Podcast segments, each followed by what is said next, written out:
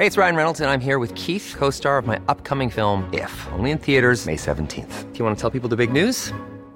All right, I'll do. Sign up now and you'll get unlimited for $15 a month in six months of Paramount Plus Essential Plan on us. Mintmobile.com slash switch. Upfront payment of $45 equivalent to $15 per month. Unlimited over 40 gigabytes per month. Face lower speeds. Videos at 480p. Active Mint customers by 531.24 get six months of Paramount Plus Essential Plan. Auto renews after six months. Offer ends May 31st, 2024. Separate Paramount Plus registration required. Terms and conditions apply if rated PG. Heraldo Radio, la H que sí suena y ahora también se escucha. Inicia las noticias de la tarde con Jesús Martín Mendoza en Heraldo Radio.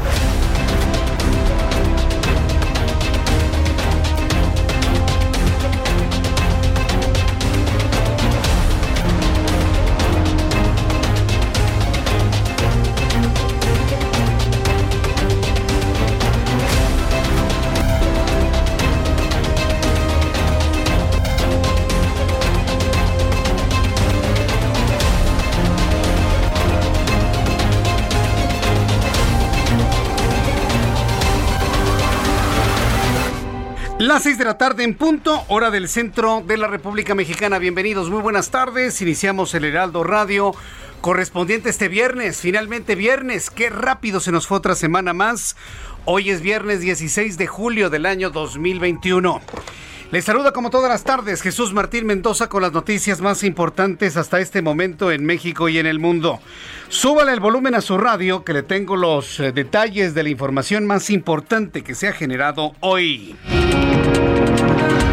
En primer lugar, le informo que la Secretaría de Salud ha dado a conocer que con 275 nuevos fallecimientos, la cifra de muertos por COVID-19 en México llegó este viernes a 236.015 y por tercer día consecutivo se superaron 12.000 contagios, al reportarse en las últimas 24 horas 12.000 420 casos, con lo que la cifra de positivos acumulados ha llegado a 2.642.068.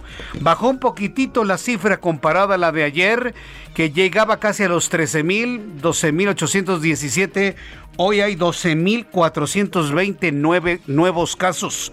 Más adelante aquí en el Heraldo Radio le voy a dar a conocer todos los detalles de esta numeralia que la Secretaría de Salud está dando a conocer. Ya sabe, aquí no vamos a perder nuestro tiempo en conferencias de prensa de ninguna manera. Vamos a ir a la información clara, puntual, útil, necesaria, sin pajas como normalmente ocurre con las conferencias de ya sabe ustedes quiénes, ¿no? Entonces, esos son los datos y más adelante le voy a dar a conocer todos los detalles aquí en el Heraldo Radio. La Fiscalía de Sonora informó que Gladys Aranza Ramos Gurrola fue ejecutada a balazos en el interior de su casa en el ejido Ortiz por formar parte de Guerreras Buscadoras de Guaymas y quien desde hace siete meses buscaba a su esposo secuestrado. Como andaba ya encontrando qué fue lo que ocurrió, bueno, pues la mataron. Le voy a tener todos los detalles de esto más adelante aquí en el Heraldo Radio. Juzgado tercero de distrito en materia de amparo civil administrativa y de trabajos y juicios federales ordenó este viernes la restitución de Luis Ernesto Derbez como rector de la Universidad de las Américas, además del patronato de esa casa de estudios encabezada por Margarita Jenkins, que deberá convocar a una reunión extraordinaria para esa ratificación Debo decirle que Luis Ernesto Derbez nunca dejó de ser rector de la Universidad de las Américas. Pero hoy precisamente este amparo, este amparo logrado, pues de alguna manera confirma lo que yo mismo le dije durante toda esta semana. Que no quepa duda, no se hagan bolas. El rector de la Universidad de las Américas Puebla se llama doctor Luis Ernesto Derbez. Este viernes el gobernador del Estado de México, Alfredo del Mazo, informó que ante la pandemia por COVID-19, la entidad regresa al semáforo epidemiológico de color amarillo a partir del próximo lunes 19 de julio. Ante el aumento de los casos del, del Mazo, ante el aumento de todos los casos, Alfredo del Mazo, gobernador estatal, pidió reforzar las medidas preventivas y no bajar la guardia. Entonces, bueno, pues también debo decirle que junto con la Ciudad de México, todo se pinta de amarillo en el centro de la República Mexicana. Le tendré los detalles. Le informo que Claudia Sheinbaum, jefa de gobierno de la Ciudad de México, anunció que la próxima semana se espera que concluya la vacunación para los habitantes de la ciudad de entre 30 y 39 años de todas las alcaldías. Y explicó también que las personas mayores de 30 años que no se hayan vacunado podrán hacerlo en las diferentes sedes habilitadas en la ciudad. Es la voz de la jefa de gobierno. Bueno, más adelante le voy a tener la información. ¿Ya, ya, ya lo tienes? A ver, vamos a escuchar un pedacito de lo que dijo Claudia Sheinbaum Pardo. A partir del próximo martes, mañana se dé el anuncio por letra de apellido paterno, etcétera, y las sedes, pero a partir del próximo martes se termina la vacunación de 30 a 39 años eh, a todas las personas, las alcaldías que faltan pero en esas mismas sedes se va a poder vacunar cualquier persona que no se haya vacunado de 30 o más. Es decir, si tiene unos 60 años y no se ha vacunado, va a poder acudir a estas sedes para poderse vacunar independientemente de la alcaldía o cualquier edad por encima de los 29 años. Esto que ha anunciado la jefa de gobierno me parece que es muy importante porque existen, existen muchas personas que tienen la duda. Jesús Martín, ¿me vacuno? Yo le digo, sí, vacúnese. ¿Tiene dudas? Consulte a su médico. Así. ¿Quiere vacunarse? Vacúnese. ¿No quiere vacunarse? Yo le diría consulte a su médico. Quienes no nos hemos vacunado por una decisión personal, ya consultamos a nuestro médico, por supuesto, y conocemos el estado de salud que tenemos y conocemos las, las reacciones alérgicas a ciertas cosas. Entonces, bueno, yo no estoy diciendo que no me voy a vacunar, lo haré en su momento y precisamente las personas que por algún motivo, de motivos de trabajo, actividades, agenda, decisión, no se vacunaron cuando les tocaba, bueno, ahí está precisamente el ofrecimiento de la jefa de gobierno Claudia Sheinbaum, precisamente para quienes estén fuera de rango de edad o de alcaldías finalmente puedan tener acceso a su vacuna. La Organización Mundial de la Salud pidió realizar controles de los laboratorios donde se identificaron los primeros casos de COVID en China en el marco de la siguiente fase de la investigación sobre el origen de la pandemia. En una reunión a puerta cerrada con los representantes de los Estados miembros de la agencia de la ONU, el jefe de la Organización Mundial de la Salud, Tedros Adhanom, afirmó que una prioridad debe ser efectuar controles de los laboratorios o establecimientos de investigación activos en la región donde se identificaron los primeros casos en diciembre de 2019. En otras palabras, Tedros Adhanom ya pone en tela de juicio, fíjese lo que le voy a decir, que el virus no haya tenido un diseño en laboratorio. Se tuvo que esperar prácticamente año y medio para poder entender lo obvio. Ayer se lo decía precisamente aquí. Un virus que ya lleva veintitantas mutaciones salió de un caldo de murciélago. Yo sinceramente no lo creo. Y bueno, pues como dicho hoy por el director de la Organización Mundial de la Salud, cada vez cobra más fuerza de que esto que estamos viviendo en el mundo ha sido totalmente intencional. Este viernes el primer ministro de Bélgica, Alexander De Croo, anunció que su gobierno decretó una jornada de duelo nacional el 20 de julio en homenaje a las víctimas que dejaron las inundaciones más catastróficas en la historia de Bélgica. Las inundaciones más catastróficas en la historia de Europa. 20 muertos, 20 desaparecidos. Bélgica es uno de los países más golpeados por el fenómeno natural en Europa. Pero no quepa duda, Alemania es el país más castigado por las severas lluvias en el centro de Europa, en donde en este momento ya se arroja una cifra, escuche usted, luego de las inundaciones que provocaron la caída de árboles, la caída de casas, la caída de edificios, se llevó autos, enseres y gente en este momento en Alemania hay 100 muertos en Alemania por las inundaciones y mil desaparecidos. Hasta el momento existe una lista de mil personas que no han sido que no se han eh, ubicado, no se sabe su paradero ni en su casa ni en sus lugares de trabajo, nada. Imagínense hablar de mil personas desaparecidas en Alemania. Por increíble que parezca, este tipo de noticias acostumbrados de tenerlas en los países del tercero o cuarto mundo. Pero no, ahora le tocó a los países desarrollados sentir la fuerza de la naturaleza. Ya son las 6 de la tarde con 9 minutos hora del centro de la República Mexicana. Entro en contacto con Karina García, nuestra corresponsal en el estado de Oaxaca. Adelante Karina, gusto en saludarte. ¿Qué informaciones tienes? Karina, estás al aire, adelante. No, bueno, vamos a ir con mi compañero José Alemán. José Alemán está en San Luis Potosí. Allí en San Luis Potosí, eh, cinco de cada diez aspirantes a ser policías en San Luis Potosí, ¿qué cree? Son adictos a algún tipo de droga. José Alemán, adelante. Jesús Martín, muy buenas tardes. Efectivamente, esta revelación me la hizo la titular del Centro de Evaluación y Control de Confianza del Gobierno del Estado, Alba María Verónica Vargas Bravo. Así lo dijo de cada 10 aspirantes a ser cadetes que ingresan a la academia de la policía para ser parte de la policía estatal o de algunas de las corporaciones policíacas, han sido detectados como consumidores de drogas. La funcionaria estatal precisó que, contrario a lo que se pudiera pensar, los, lo que han detectado no es que sean ah, consumidores de marihuana, ahora que está muy de moda, que está legalizada, sino que están detectando que consumen metanfetamina, cocaína y fentanilo. Estos cinco de cada diez aspirantes a policías estatales en San Luis Potosí. La funcionaria dijo que es muy normal, así lo calificó, porque en la juventud son las drogas que están ahora consumiendo y a la hora que quieren ingresar a las policías, pues son detectados, Jesús Martín. Esto es lo que nos reveló la funcionaria estatal acá en San Luis Potosí. Policías drogadictos, lo que nos faltaba ahora en San Luis Potosí. Policías drogadictos. Bueno, aspirantes. Pues, pero mira, si los aspirantes están así, los que están trabajando, ¿cómo andan andar, eh? Sí, efectivamente, eh, eh, dice que el 87% de los eh, siete mil de la fuerza de tarea, que son siete mil policías en San Luis Potosí, eh, pasan los controles de confianza y el 13% no, pero dice que no les han detectado todavía ninguna eh, sustancia en sus análisis toxicológicos. Habrá que creerle. Pues sí, vamos a creerle. Oye, qué dato nos has dado, ¿eh? Muchas gracias por esta información, José Alemán. Muy buenas tardes. Hasta luego, muy buenas tardes. Ahora sí, ya tengo comunicación con Karina García desde Oaxaca. Adelante, Karina.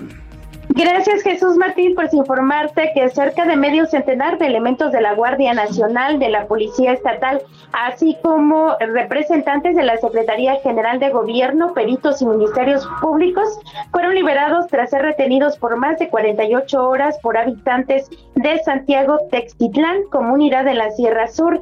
Luego de varias horas de diálogo, autoridades estatales lograron algunos acuerdos con los inconformes, quienes exigen respuestas a demandas en materia de justicia por los hechos registrados en diciembre pasado, donde dos personas murieron y al menos 40 casas fueron dañadas. Comentarte, Jesús Martín Auditorio, que hasta esta zona arribó el gobernador del estado, quien se comprometió precisamente a dar seguimiento a estos acuerdos alcanzados con los funcionarios de la Secretaría General de Gobierno. Entre ellos destaca que este próximo 19 de julio, a partir de las 12 horas, se dará seguimiento a las carpetas de investigación integradas por la Fiscalía General del Estado, esto sobre el saqueo y quema de casas ocurrido precisamente en diciembre pasado. Se estableció también que el representante de la Secretaría General de Gobierno y de Derechos Humanos en el pueblo de Oaxaca puedan realizar gestiones para buscar fuentes de financiamiento que permitan apoyar económicamente a estas personas afectadas. Y pues así la situación en Oaxaca, Jesús Martín. Gracias por esta información, Karina. Buenas tardes, gracias. Hasta luego, que te vaya muy bien. Bien, son en este momento las 6 de la tarde con 13 minutos, hora del centro de la República Mexicana. Escucha usted el Heraldo Radio, yo soy Jesús Martín Mendoza con toda la información en este momento. Bueno, pues quiero... Eh, informarle a usted de la, ah, nuestros compañeros reporteros urbanos, ¿verdad? Por supuesto. Vamos con nuestros compañeros reporteros urbanos, periodistas especializados en información de ciudad. Javier Ruiz, gusto en saludarte. Muy buenas tardes. ¿En dónde te ubicas? El gusto es mío, Jesús Martín. Nos encontramos recorriendo, recorriendo la calzada de Tlalpan, donde pues vamos a encontrar problemas viales. Viernes eh, complicados, ya de ayer fue quincena, pues eso se provoca que el avance pues sea también pues complicado debido a que salen más automovilistas. El avance es lento, una vez que se deja atrás el eje 5 sur y está en dirección hacia el circuito interior, más adelante para continuar hacia la avenida Miguel Ángel de Quevedo. El sentido opuesto también ya con retagos, llegando a Taxqueña y más adelante al entronque con el circuito interior, en lo que corresponde al circuito, de momento también ya presenta carga vehicular intensa, una vez que se deja atrás la zona de universidad y esto en dirección hacia Tlalpan, superando Tlalpan la circulación mejora en dirección a los ejes 5 y 6 sur, sin embargo, pues nuevamente ya llegando a este perímetro, la circulación se rezaga. Y el sentido opuesto del circuito, lo que tenemos a la vista es que todavía es bastante aceptable, tanto en carriles laterales como centrales, únicamente moderada la velocidad, ya también un poco nublada la zona sur de la Ciudad de México, probablemente en los próximos minutos comience a llover. De momento, Jesús Martín, el reporte que tenemos. Muchas gracias por esta información, Javier Ruiz. Estamos atentos, hasta luego, buenas tardes. Gerardo Galicia nos tiene información a esta hora de la tarde. ¿En dónde te ubicamos, Gerardo? Buenas tardes en la zona oriente de la capital, Jesús Martín, excelente tarde, justo y muy atento de lo que ocurre en el Centro Femenil de Reinserción Social de Santa Marta, Acatitla, y es que en las próximas horas podría abandonar este penal la líder de los comerciantes Alejandra Barrios, ya que en estos momentos Jesús Martín se está llevando una audiencia donde su defensa está pidiendo prisión preventiva domiciliaria. Por este motivo estamos muy muy atentos. Si, si se llega a conseguir, estaría abandonando el penal de Santa Marta a Catitla en los próximos eh, minutos. Alejandra Barrios, quien es acusada de delitos de extorsión y robo en pandilla. Esta audiencia aún sigue en marcha y por supuesto el resultado lo estaremos informando puntualmente más adelante. Por lo pronto es el reporte, vamos a seguir muy muy pendientes. Muchas gracias por la información, Gerardo Galicia. Hasta luego. Israel Lorenzana, qué gusto saludarte. ¿En dónde te ubicas? Buenas tardes. Pues nosotros hemos hecho ya un recorrido importante a través de la avenida San Pablo y su continuación Ixazaga, prácticamente desde Avenida Circunvalación y con dirección hacia el ex central Lázaro Cárdenas. Algunos asentamientos al cruce con Pino Suárez, algunas personas cruzan de manera intempestiva para incorporarse a la estación del metro y más adelante también en 20 de noviembre hay que tener mucho cuidado para nuestros amigos que van con dirección hacia la zona de Arcos de Belén hay que manejar con precaución en este punto. También hemos checado parte del ex central Lázaro Cárdenas, desde la zona de Izazaga y por lo menos hasta este punto donde nos ubicamos, aquí exactamente en la calle de Madero. En este punto también constante cruce de peatones, es viernes, hay que tomarlo en cuenta, hay carga vehicular desde la zona de viaducto y con dirección hacia el eje 2 norte. Hay muy pocas alternativas, hay que por supuesto recomendar a nuestros amigos armarse de paciencia y anticipar su paso por varios minutos. Jesús Martín, no está lloviendo en estos momentos aquí en el centro histórico, pero bueno, pues no descartamos que en las próximas horas esté lloviendo aquí en esta zona. Hay que, por supuesto, tomar previsiones. Es la información que te tengo. Muchas gracias por la información, Israel. Ah, hasta luego. Hasta luego, que te vaya muy bien. Nuestros compañeros reporteros urbanos están en todas partes, están ubicados de manera estratégica para informarle por dónde sí y por dónde no debe circular. El reloj marca 6 de la tarde con 17 minutos hora del centro del país. Vamos a revisar lo que sucedía un día como hoy, 16 de julio, en México, el mundo y la historia con Abraham Arreola. Jesús, Ángel, este es un viernes, un bendito viernes quincenal y es momento de ver qué pasó en un día como hoy en el mundo. 1228 en Asís, el Papa Gregorio IX canoniza a Francisco de Asís una figura importante para la religión y también para la sociedad, incluso para el mundo ambientalista. 1661, en Suecia, un banco emite el primer papel moneda en Europa. 1717, en Campeche, se funda la Villa de Valeros, lo que es hoy como Ciudad del Carmen. 1782, en Austria se estrena la ópera El rapto en el serrallo de Wolfgang Amadeus Mozart. 1790 en Estados Unidos se funda la ciudad de Washington, D.C. 1822 en el Estado de México se erige el municipio libre de Chicoloapan.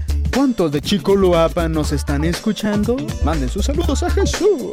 1935 en Oklahoma City, en Estados Unidos, se instala el primer parquímetro de la historia. Amigos, esto fue un día como hoy. ¿En, en dónde? Pues en la historia. Muchísimas gracias. Gracias, Abraham Arreola. Muchísimas gracias por, tu, por recordarnos, evidentemente, todo lo que es importante recordar en este día. Muchísimas gracias también para quienes cumplen años, festejan su santo. Estoy buscando aquí el comentario de alguien que me dijo, Jesús Martín, felicítame, porque hoy estoy cumpliendo 56 años. ¿Quién, me dijo, eh? A ver si me lo pueden repetir, por supuesto. ¿Quién, quién me lo dijo? ¿Quién me lo dijo? Bueno, ahorita lo voy a lo voy a encontrar, pero pues a todas las personas que están cumpliendo años, que están celebrando su santo, por supuesto, desde aquí les envío un fuerte abrazo de parte de todos sus amigos del Heraldo Radio, de este gran equipo de profesionales de la información. A ver, saludos Jesús Martín, me dice Enriqueta, hola Enriqueta, saludos Abraham, dice hola Jesús Martín, ando malo de COVID, pero aquí escuchándote nos dice Alfredo Cuellar Cruz, cuídate mucho, ¿sabes lo que tienes que hacer? Para sentirte mejor, Alfredo, este, hidrátate mucho, ¿eh? Algo tiene este condenado virus de laboratorio, porque yo tengo esa, es una especulación mía. Pero algo tiene este virus que deshidrata a la gente. Entonces, cuando, como vienen unos niveles de deshidratación muy importantes, luego se dañan los riñones. Entonces, hidrátate bien. No significa estar tomando muchísima agua cada rato. Hay que hidratarse con soluciones salinas y dulces, es decir, con estas sustancias hidratantes, consulta a tu médico, te puedes ir tomando uno poco a poco a lo largo de la tarde y combinarlo con agua para que esa hidratación se mantenga en el cuerpo. Es muy importante la hidratación mientras uno se recupera de COVID-19. Y ahí si tu doctor te dice, va, órale, adelante, tómate un poquito de vitamina D3. D de dedo 3, D3. Hay muchos médicos que están recomendando la vitamina D3 para fortalecer el sistema inmunológico y pues darle una poquita de ventaja al cuerpo frente al COVID-19. Dos recomendaciones que siempre primero debes consultar con tu médico, ¿eh? no te automediques. Son las 6 de la tarde con 20 minutos, hora del centro de la República Mexicana. Vamos a revisar las condiciones meteorológicas para las próximas horas. El Servicio el Servicio Meteorológico Nacional, que depende de la Comisión Nacional del Agua, nos informa sobre las condiciones que prevalecerán durante las próximas horas en cuanto a eh, pronóstico del tiempo. ¿Seguirá lloviendo? La respuesta es sí. Hay una zona de baja presión, canales de baja presión y la onda tropical número 12 ya la onda tropical número 12, que no es otra cosa más que un banco nuboso que una vez que toque el mar puede convertirse en un ciclón importante, desde una perturbación, depresión, tormenta y huracán en ese orden. Dice el Servicio Meteorológico Nacional que esta noche y madrugada se pronostican lluvias puntuales muy fuertes en Sonora, en Chihuahua, Zacatecas, Guanajuato, Nayarit y Jalisco. Esta noche y madrugada, la amplia circulación de una zona de baja presión con alta probabilidad de desarrollo ciclónico, localizada al sur de Michoacán, va a tener una interacción con un canal de baja presión sobre el occidente de México y con inestabilidad en niveles altos de la atmósfera. La nueva onda tropical número 12 se extenderá frente a la costa de Quintana Roo e incrementará su probabilidad de lluvias puntuales fuertes en la península de Yucatán. Hay canales de baja presión sobre el noroeste, centro y sureste del país y la entrada de humedad proveniente de ambos océanos que originan lluvias puntuales muy fuertes en Sonora y en Chihuahua. Para el día de mañana un posible ciclón tropical se desarrollará el suroeste de las costas de Jalisco y reforzará la entrada de humedad hacia el occidente de México provocando lluvias y chubascos en Nayarit, Tiarit Jalisco, Colima, Michoacán y la onda tropical número 2 estará en Yucatán. Con estos elementos te informo, le informo a usted el pronóstico del tiempo para las siguientes ciudades. Amigos de Guadalajara, 22 en este momento, muy nublado, va a llover, mínima 16, máxima 27 para mañana. Monterrey, mínima 22 grados, máxima 33, en este momento 32. En Mérida, 23 la mínima, máxima 31 es la temperatura que tenemos en este momento. Amigos en Houston, mínima 25, máxima 33, en este momento 32 en la ciudad de Houston. En Oaxaca, mínima 12, máxima 28, en este momento 23 grados. Y aquí en la capital de la República Mexicana. El termómetro en este momento se encuentra en 21 grados, la mínima en 12 y la máxima para el día de mañana 23 grados Celsius.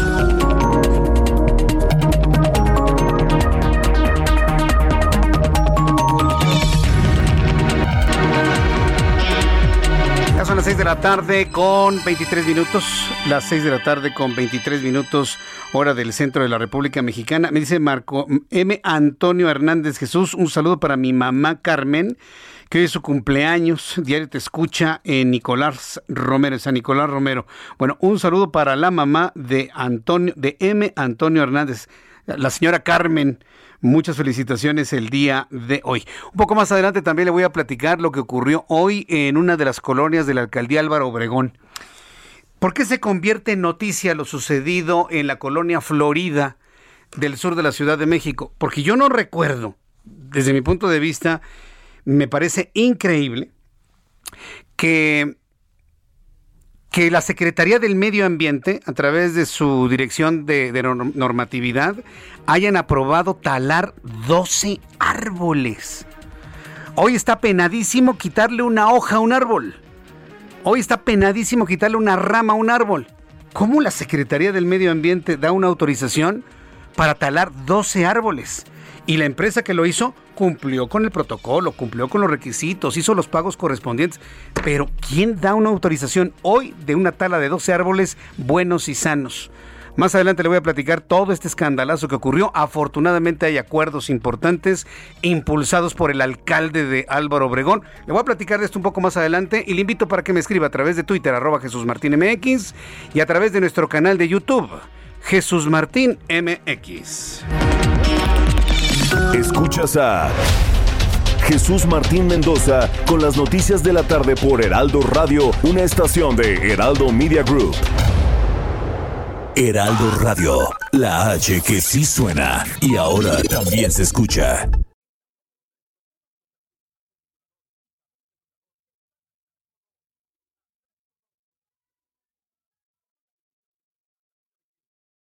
Heraldo Radio 98.5 FM, una estación de Heraldo Media Group, transmitiendo desde Avenida Insurgente Sur 1271, Torre Carrachi, con 100.000 watts de potencia radiada. Escucha las noticias de la tarde con Jesús Martín Mendoza. Regresamos.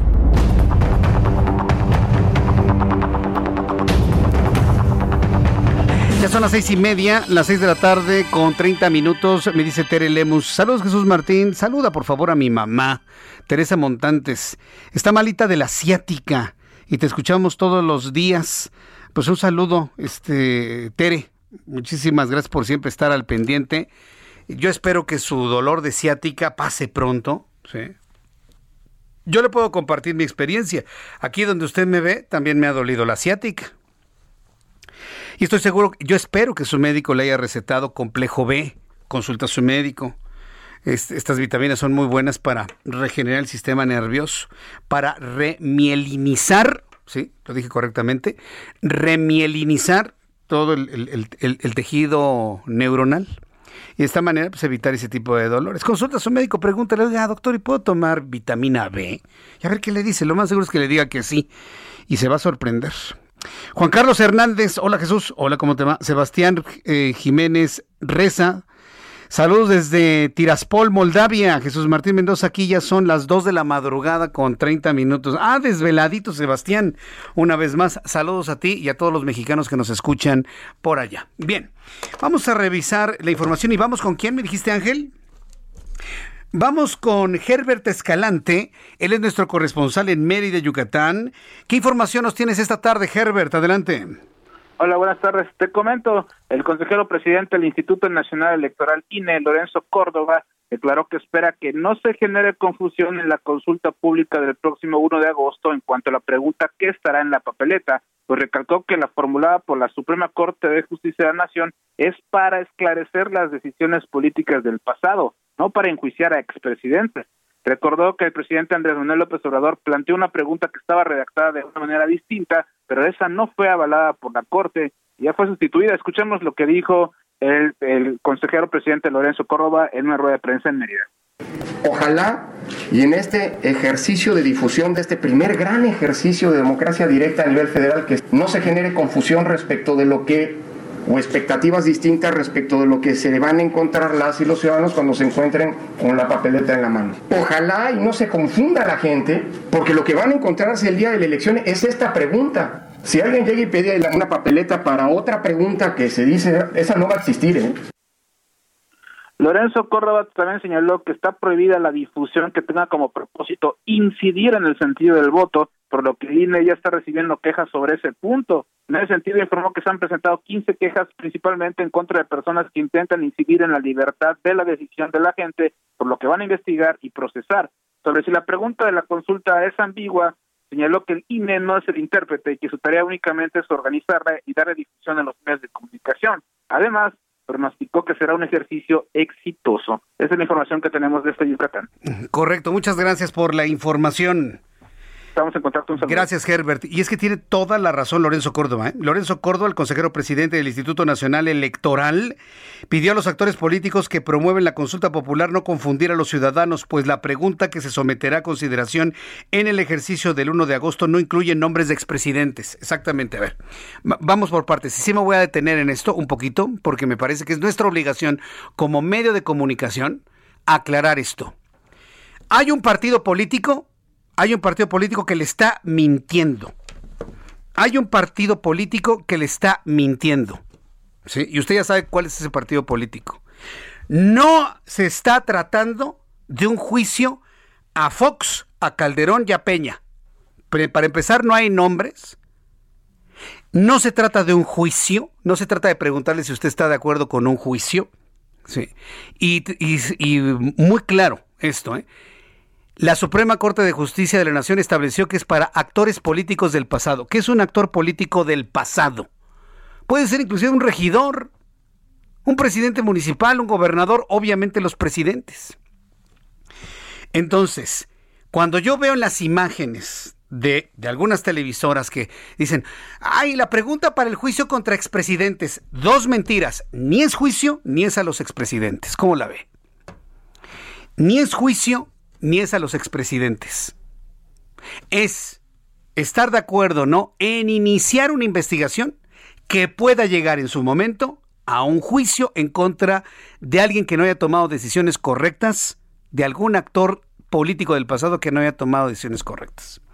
Entonces ya Lorenzo Córdoba empieza a hablar lo mismo que yo le he dicho desde hace mucho tiempo. Aparece Morena con carteles con los expresidentes con eh, los ojos tapados. Lo único que están provocando es que el 1 de octubre de 2024, una vez que deje de ser presidente el que está ahorita, aparezca su cara también con una banda negra en los ojos, como indiciado, y no les va a gustar absolutamente nada. Bueno, está bien.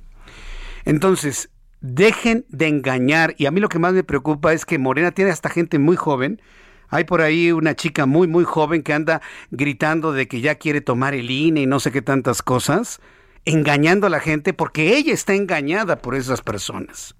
A ver, aclaremos para quitar engaños. ¿Qué dice la pregunta de la consulta popular del 1 de agosto? ¿Está usted listo? Súbale el volumen a su radio. Ahí le va. Esto es lo que dice la pregunta. Tratemos de entenderla, ¿sí? Yo se la voy a leer con la puntuación que está autorizado por la Secretaría, perdón, por la Suprema Corte de Justicia de la Nación.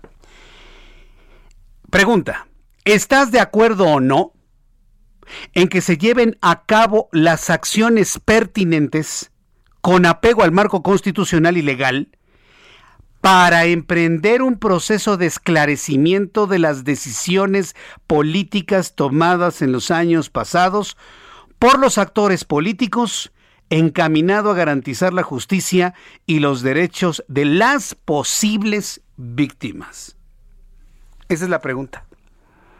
¿La entendió? Mire, la he leído tantas veces que parece que ya la vamos entendiendo. Un poquito, ¿no? Un poquito. ¿En dónde dice juicio? ¿En dónde dice expresidentes? ¿En dónde dice Salinas? ¿En dónde dice Fox, Calderón, Peña? ¿En dónde dice? Usted no se va a encontrar una papeleta donde le diga, ¿quieres que juzguen a Salinas? No, eso no lo va a encontrar. Y ese es el engaño que está haciendo un partido político. Y yo le dije ya a los consejeros del INE, ustedes como instituto tienen que intervenir ante ese tipo de prácticas de los partidos políticos si quieren que este tipo de consultas sean tan respetadas como un proceso electoral. ¿Sí? Bueno, hoy lo dijo ya Lorenzo Córdoba, está preocupadísimo de que la gente no entienda esto. rápidamente, ¿está de acuerdo o no está de acuerdo. Eh, ahí es donde va el sí o no. Acciones pertinentes con apego al marco constitucional. ¿Para qué? Para emprender un proceso de esclarecimiento. ¿Qué es un proceso de esclarecimiento? Una investigación. No es un juicio, es una investigación. ¿De qué? De las decisiones políticas tomadas en años pasados. ¿Por quién? Por actores políticos. Ah, presidentes, gobernadores, presidentes municipales, etcétera, etcétera, etcétera. ¿Para qué? Encaminado a garantizar la justicia. ¿De quién? De las posibles víctimas. Y habla de posibles víctimas porque no se sabe quiénes son las víctimas. Por eso hay que iniciar un proceso de investigación. ¿Ya investigaste? ¿Hay algún delito que investigar las Salinas? Ahora le va. No le encontraron nada, ni a Salinas, ni a Fox, ni a Calderón, entonces no hay juicio. ¿Se da cuenta del gran, de la gran mentira y de la gran manipulación en este tema? Bueno, pues para que usted lo vea. Cumplido está, ¿eh? informados están. Por eso lo importante es escuchar noticiarios. Es lo importante para yo poderle leer lo que dice la pregunta. No es un juicio, es una investigación. No son expresidentes, son actores políticos del pasado. Hay víctimas, habla de posibles víctimas. ¿Se da cuenta? Vamos con nuestro compañero Gerardo Moreno, nuestro corresponsal en el estado de Sonora. Asesinan en Guaymas, Sonora, a integrante del colectivo de búsqueda. Danos más detalles de esto, por favor. Adelante, muy buenas tardes. Muy buenas tardes, Jesús Martín. Efectivamente, tengo noticias lamentables que reportarles de acá de nuestro estado. Y es que la noche de ayer jueves fue encontrada sin vida la joven Aranza Ramos, quien es integrante del colectivo Guerreras Buscadoras de Sonora en el municipio de Guaymas y fue privada de la libertad en su propia casa y después asesinada a balazos, esto en la comunidad de Ortiz, que está dentro del municipio de Guaymas. Según el reporte oficial, la joven Gladys Aranza Ramos Burola, de 27 años de edad, fue asesinada a balazos en su casa y su cuerpo fue dejado a la entrada de la comisaría de Ortiz. Gladys Aranza se unió al colectivo hace poco más de siete meses y estaba pues en búsqueda de su esposo Brian Omar Celaya Alvarado, quien desapareció también en el municipio de Guaymas.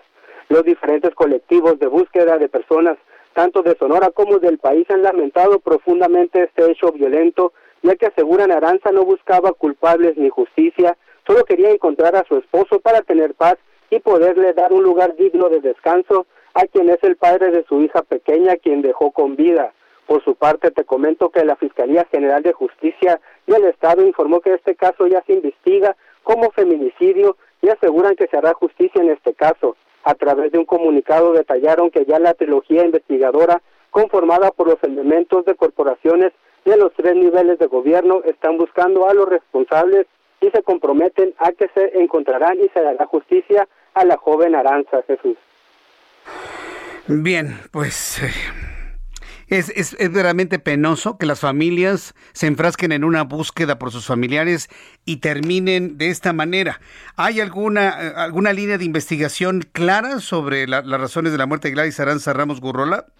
La principal línea de investigación es precisamente su trabajo como activista dentro de este colectivo, ya que ha sido una de las eh, principales eh, personas que participan en la búsqueda de personas en el municipio de Guaymas y precisamente en la comunidad de Ortiz ya han realizado, déjame decirte, decenas de encuentros, tanto de cuerpos, fosas clandestinas y hasta quematorios clandestinos. Entonces se cree que es precisamente por esta actividad pues que fue privada de la vida el día de ayer. Gracias por esta información, Gerardo. Buenas tardes. Hasta luego, buenas tardes. ¿Y sabe qué es lo que va a pasar?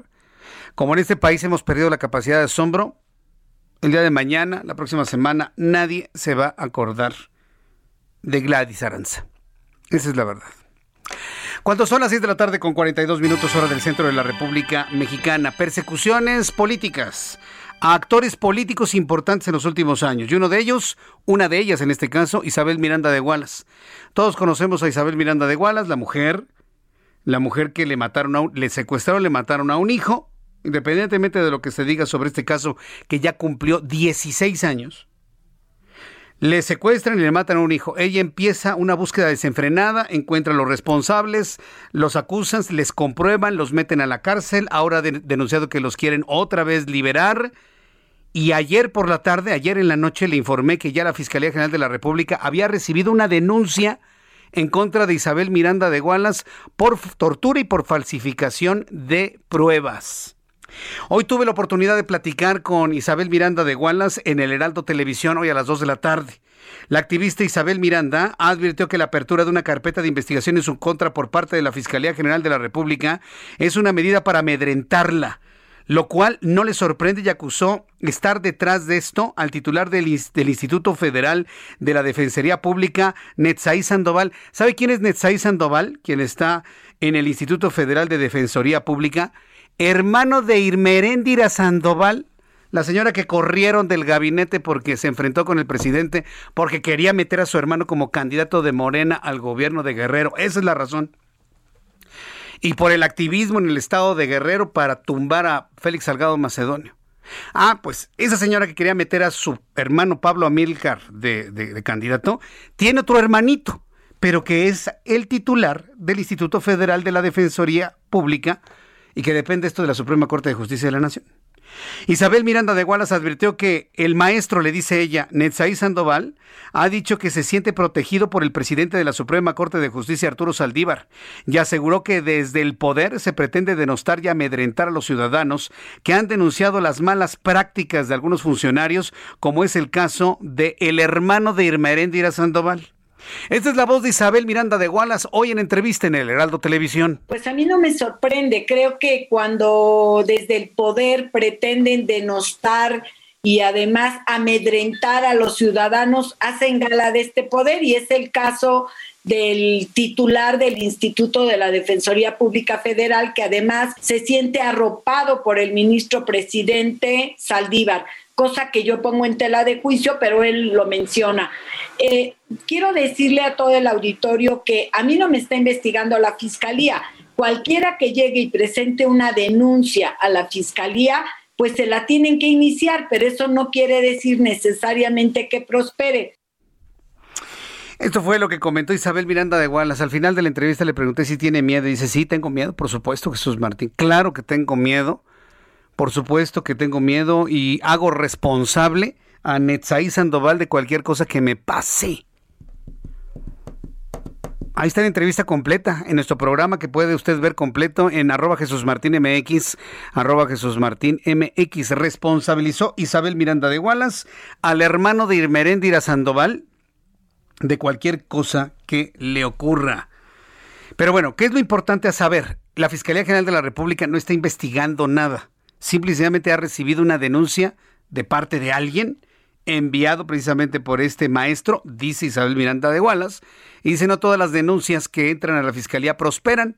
Así que bueno, pues yo estoy tranquila porque de alguna manera yo no tengo nada que ver, yo no tengo nada que ocultar y si la autoridad me requiere, ahí estaré presente, garantizó Isabel Miranda de Wallace eh, ante las cámaras del Heraldo Televisión.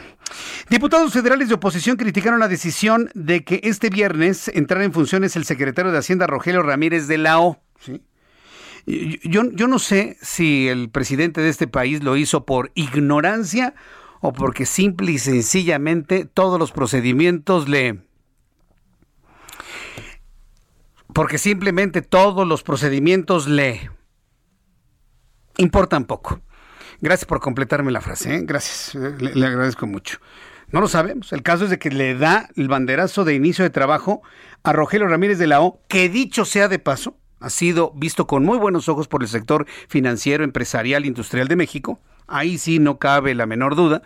Hasta eso le dieron la bienvenida, el beneplácito, confían en que el nuevo secretario de Hacienda lo hará bien, pero resulta que ahora el problema es legislativo. Diputados federales de oposición criticaron la decisión de que este viernes entrara en funciones el secretario de Hacienda Rogelio Ramírez de la O, a pesar de que no ha sido ratificado por la Cámara de Diputados. Además, acusaron una ilegalidad y querer pasar por encima del poder legislativo. ¿Y se sorprenden? ¿Y se sorprenden? Señores, el 1 de septiembre cambia la configuración de la Cámara de Diputados y así, mire, podrán detener todo aquello que signifique una falta de respeto al legislativo. Tiempo al tiempo, calma, paso a paso, una cosa por una cosa. El coordinador del PAN en la Cámara de Diputados, Juan Carlos Romero Hicks, y el coordinador del PRD, la coordinadora del PRD, Verónica Juárez Piña, lamentaron que el presidente de este país desdeñe así a los diputados y no haya esperado su ratificación. Vía Twitter, Juan Carlos Romero Hicks escribió que nuevamente el presidente desdeña el poder legislativo. El nombramiento del doctor Rogelio Ramírez de la O debe ser ratificado por la Cámara de Diputados para poder entrar en funciones como secretario de Hacienda. La ley no se interpreta, la ley se aplica. Ay, este diputado Juan Carlos Romero Hicks, yo lo conozco a usted desde que fue gobernador en Guanajuato, ¿eh? Conozco su, su sapiencia, su, su entereza, su rectitud, pero pierde el tiempo haciendo esto. Digo, yo sé que lo tiene que hacer. Aclarar, este, defender, luchar, me queda muy claro, pero yo nomás le digo que pierde el tiempo, ni los lee. Ni los lee el presidente este tipo de mensajes, pero bueno, está bien. No lo va a entender y lo va a volver a hacer una y otra y otra y otra y otra vez. Por lo pronto ya Juan Carlos Romero Hicks le dejó aclarado al presidente que la ley no se interpreta, la ley simplemente se aplica. Son las 6 con 48, las 6 de la tarde con 48 minutos hora del centro de la República Mexicana. Hoy es viernes y un enorme gusto saludar al ingeniero Carlos Álvarez Flores, presidente de México Comunicación y Ambiente. Hoy en viernes, ingeniero, bienvenido. Muy buenas tardes, Jesús Martín, a ti y a todo tu auditorio. Sí, hoy me tocó en viernes. Mira, cada mexicano, a pesar de todo, la crisis económica, de la pandemia, bueno, ahora más por la pandemia, cada vez utilizamos más equipos, aparatos eléctricos y electrónicos. La vida moderna no se puede imaginar sin la energía eléctrica cada mexicano generó el año pasado 9.23 kilogramos de residuos eléctricos y electrónicos, lo que nos lleva a un volumen de 1.171.000 toneladas, de las cuales desafortunadamente solamente reciclamos, yo digo que ni el 10, pero bueno, el 10%. Es muy poco. Dentro de estos equipos hay componentes que son valorizables, hay oro, plata, paladio, pero también hay materiales peligrosos que tenemos que separar. Pero lo más importante que quiero hoy resaltar es lo siguiente. Nosotros tenemos un arreglo político administrativo que dice que somos una nación, que somos una república mexicana, pero hay 32, bueno, 31 y la Ciudad de México estados o entidades federativas y dos mil cuatrocientos y tantos municipios. Pero el acuerdo económico, el del dinero, pues está centrado en la federación, ¿verdad? Ya lo he dicho aquí 20 veces, lo voy a decir nuevamente. La federación cobra todo, todos los impuestos, se los, los agarra, los tiene, nos cobra los impuestos y luego le da ¿verdad? A las entidades federativas y a los municipios. Y en medio ambiente es exactamente lo mismo. Tenemos una división, tenemos una eh, repartición de responsabilidades que a mí no me gustan. Fíjate que la basura es municipal, no, no, es que los residuos eléctricos electrónicos son de competencia estatal, las pilas y las llantas y las excretas de los animales son de competencia estatal. Oye, ¿y la federación? Ah, entonces sí, los residuos peligrosos son competencia federal. Y entonces tenemos un caos. La basura, como tú lo sabes, hemos hablado aquí más de 20 años de la basura, no está resuelto, pero tampoco está resuelto este tema. Este tema de los eléctricos y electrónicos es muy importante, ¿por qué? Porque hacia el futuro cada vez somos más y cada vez usamos más equipos, y más y más y más. Hoy con la pandemia las ventas se dispararon hasta 40 y 50%, porque ahora ya trabajamos más a distancia.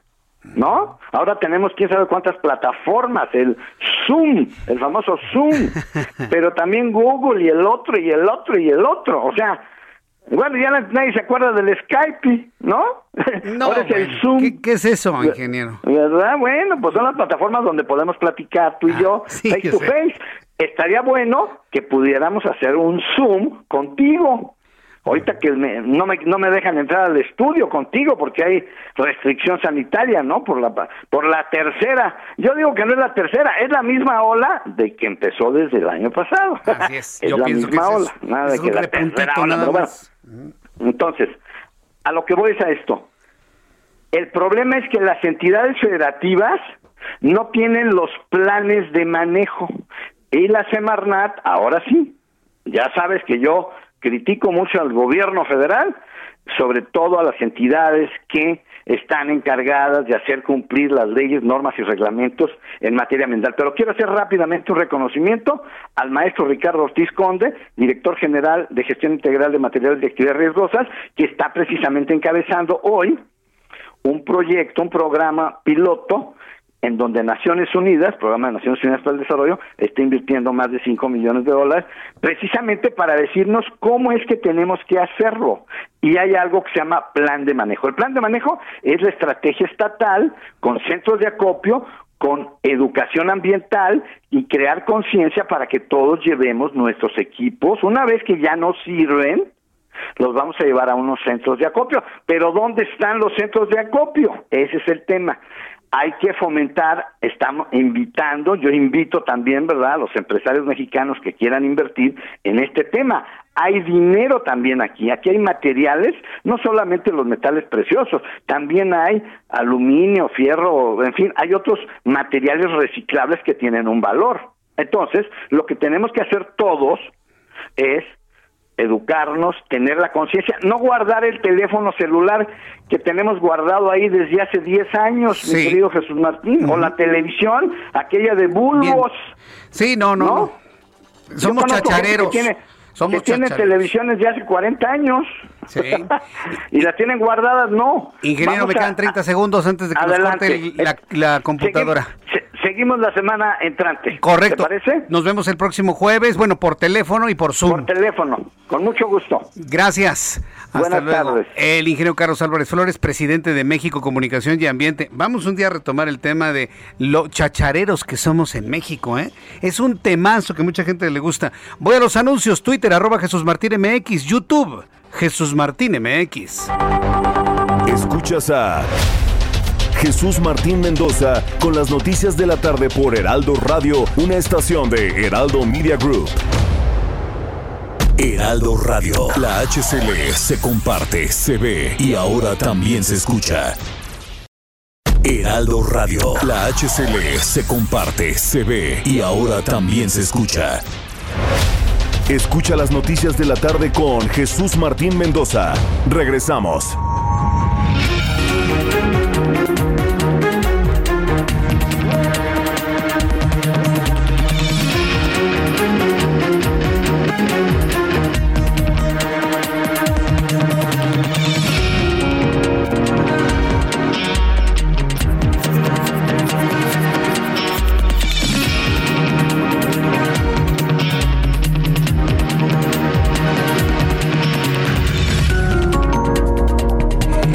Cuando son las 7 de la noche en punto, escucha usted el Heraldo Radio y le tengo un resumen con las noticias más importantes a esta hora de la tarde.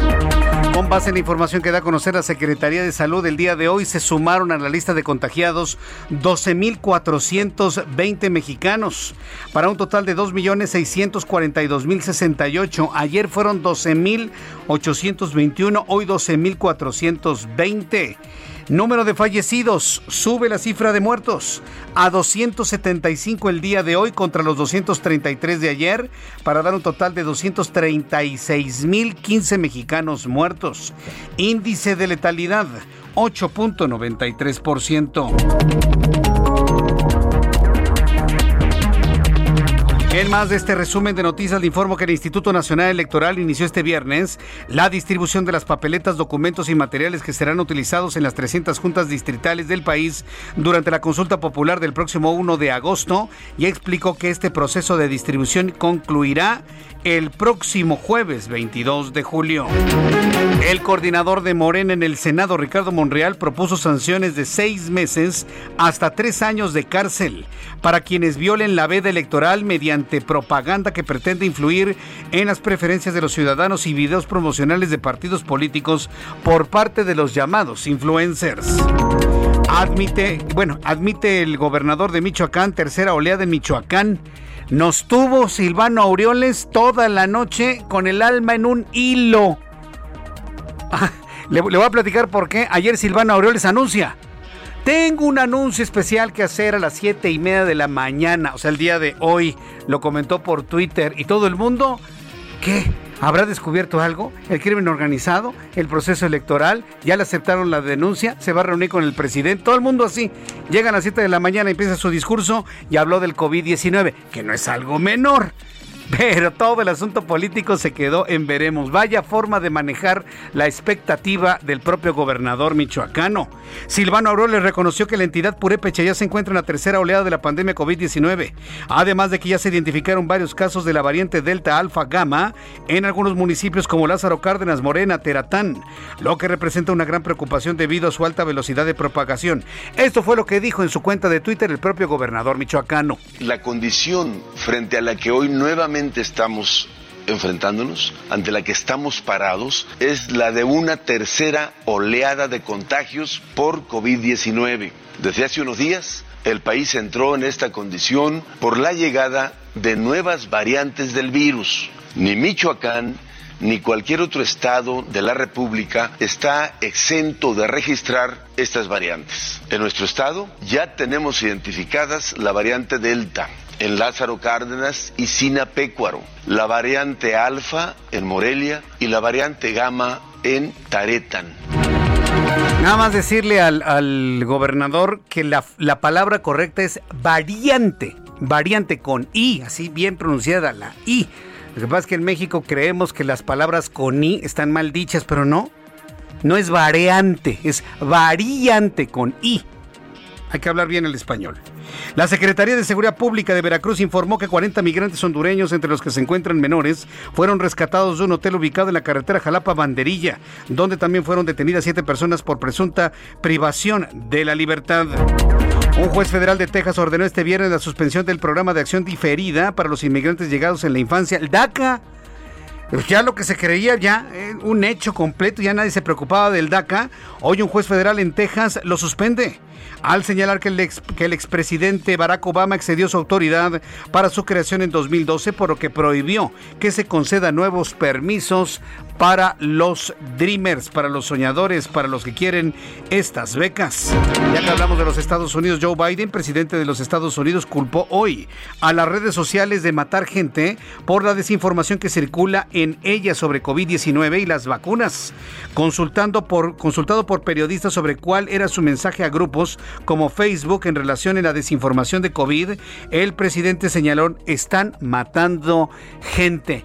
No dijo de manera concreta qué tipo de información ha desinformado. Yo simple y sencillamente le he señalado que quien se vacuna no está exento de enfermarse. Quien se vacuna no está exento de enfermarse. Hoy Joe Biden se mostró muy molesto con este tipo de prácticas que confunden a la opinión pública. Son las noticias en resumen. Le invito para que siga con nosotros. Le saluda Jesús Martín Mendoza.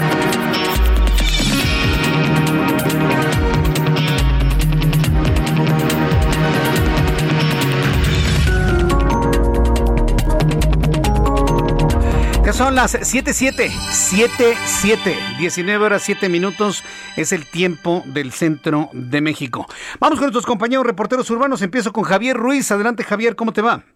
Muy bien, Jesús Martín, excelente tarde. Continuamos recorriendo la zona sur de la Ciudad de México, en específico la Avenida Revolución, donde vamos a encontrar ya problemas viales, al menos para quien se desplaza del viaducto Miguel Alemán y para cruzar la zona de San Antonio, más adelante para llegar hacia Barranca del Muerto. Sobre patriotismo también en rezagos, una vez que se deja atrás el eje 7 sur y esto para quien desea llegar principalmente al cruce con el eje 6 sur, la avenida Holben y más adelante Jesús Martín también llegando a la avenida Benjamín Franklin y tenemos a la vista el viaducto Miguel Alemán prácticamente a vuelta de rueda en el mejor de los casos en algunos puntos la circulación pues se detiene, al menos de la zona de periférico, y para quien desea llegar hacia este punto que es Revolución o más adelante para continuar hacia la zona del eje central Lázaro Cárdenas. De momento, Jesús Martín, el reporte que tenemos. Muchas gracias, Javier Ruiz. Buenas tardes. Estamos atentos. Estamos atentos, buenas tardes. Buenas tardes. Saludo a mi compañero Gerardo Galicia. Adelante, Gerardo. Ah, perdona, perdón, voy con Israel Lorenzana, sí, yo me equivoqué. Israel Lorenzana, ¿en dónde te ubicamos? Buenas tardes. Gracias, Jesús Martín. Exactamente, estamos ubicados aquí en Fray Servando y Congreso de la Unión. Fíjate que ha terminado ya la actividad comercial en toda esta zona. Para quien viene procedentes de la zona de Avenida Chapultepec, por supuesto, con dirección hacia las inmediaciones de Zaragoza y utilizan esta arteria, pues ya van a encontrar una circulación aceptable. Algunos asentamientos en este punto, esto ocasionado por el lento cambio de luces en los semáforos, pero nada para abandonar esta arteria. Para nuestros amigos van con dirección precisamente hacia la zona de Troncoso. El sentido opuesto, la circulación favorable también, esto con dirección hacia la zona de circunvalación. En este último punto hay también un constante cruce de peatones, pero de igual forma no hay que abandonar esta arteria. Jesús Martín, la información que te tengo. Muchas gracias por esta información, Israel. Hasta luego. Me da mucho gusto saludarte, Rogelio López. Buenas tardes, ¿dónde te ubicamos? Es un placer igualmente para mí, mi querido Jesús Martín. Nosotros hemos hecho recorrido sobre lo que es la Avenida Universidad. Para los amigos que vienen sobre lo que es el eje 4 Sur, pueden utilizar la Avenida Universidad sin mayor contratiempo. Vamos a pasar la Glorieta del Rejón y solamente para llegar a lo que es el eje 6 Sur hay que tener un poco de paciencia. Tenemos bastante carga vehicular para los amigos que vienen procedente de lo que es División del Norte hacia lo que es el oriente de la ciudad. Bueno, pues tenemos carga vehicular sobre lo que es el eje 6 Sur, Ángel Urraza. Pasando lo que es esta parte de la Glorieta del Riviera, vamos a poder continuar. Hace unos momentos teníamos un eh, bloqueo en lo que es Avenida Universidad de Mayorazgo. Afortunadamente ya se ha retirado, ya está libre la vialidad para los amigos que quieran llegar hacia la zona de Coyoacán o incorporarse hacia lo que es Río Churubusco. Jesús Martín, este es mi reporte. Muchas gracias por esta información, Rogelio. Muy buenas tardes. Hasta luego, muy buenas tardes. Cuando son las siete con nueve, cuando son las siete con nueve, saludo a Carlos Valenzuela, nuestro corresponsal en, en Sinaloa. Adelante, Carlos. Hola, ¿qué tal? Muy buenas tardes. Un saludo para ti, para todo el auditorio. Te comento que Sinaloa ha alcanzado su máximo nivel de contagios por COVID-19 y además de casos activos. Por lo tanto, el estado pasará de color amarillo al rojo en el semáforo de riesgo epidemiológico. Esto lo dio a conocer hace unos momentos el gobierno del estado, luego de ser notificado por la Secretaría de Salud Federal de que pasará a este nivel de riesgo a partir del lunes 19 de julio y hasta el domingo primero de agosto. Sinaloa va a estar en este nivel máximo de riesgo por contagio de coronavirus, lo que implica que habrá una modificación en los protocolos sanitarios que actualmente se están aplicando en la entidad. Sobre eso nos platicó Efraín Encinas Torres, secretario de Salud del Estado, quien precisó que esto es el resultado del acelerado número de contagios que se han registrado en las últimas semanas en la entidad pero que confía que con las medidas sanitarias que se implementen y el avance del plan de vacunación, que lleva un avance del 56%, pronto se supere este estatus de riesgo que hasta el momento se está presentando una vez más aquí en Sinaloa. Hasta aquí mi reporte. Correcto, gracias por esta información, Carlos Valenzuela. Muy buenas tardes. A esta hora de la tarde, esto se convierte en una de las noticias más importantes. El primer estado que regresa semáforo en rojo, Sinaloa. A ver, Sinaloa no es el estado con mayor número de contagios. ¿Sabe cuál es? La Ciudad de México. En segundo lugar, el Estado de México. En tercer lugar, Guanajuato. Cifras de la Secretaría de Salud.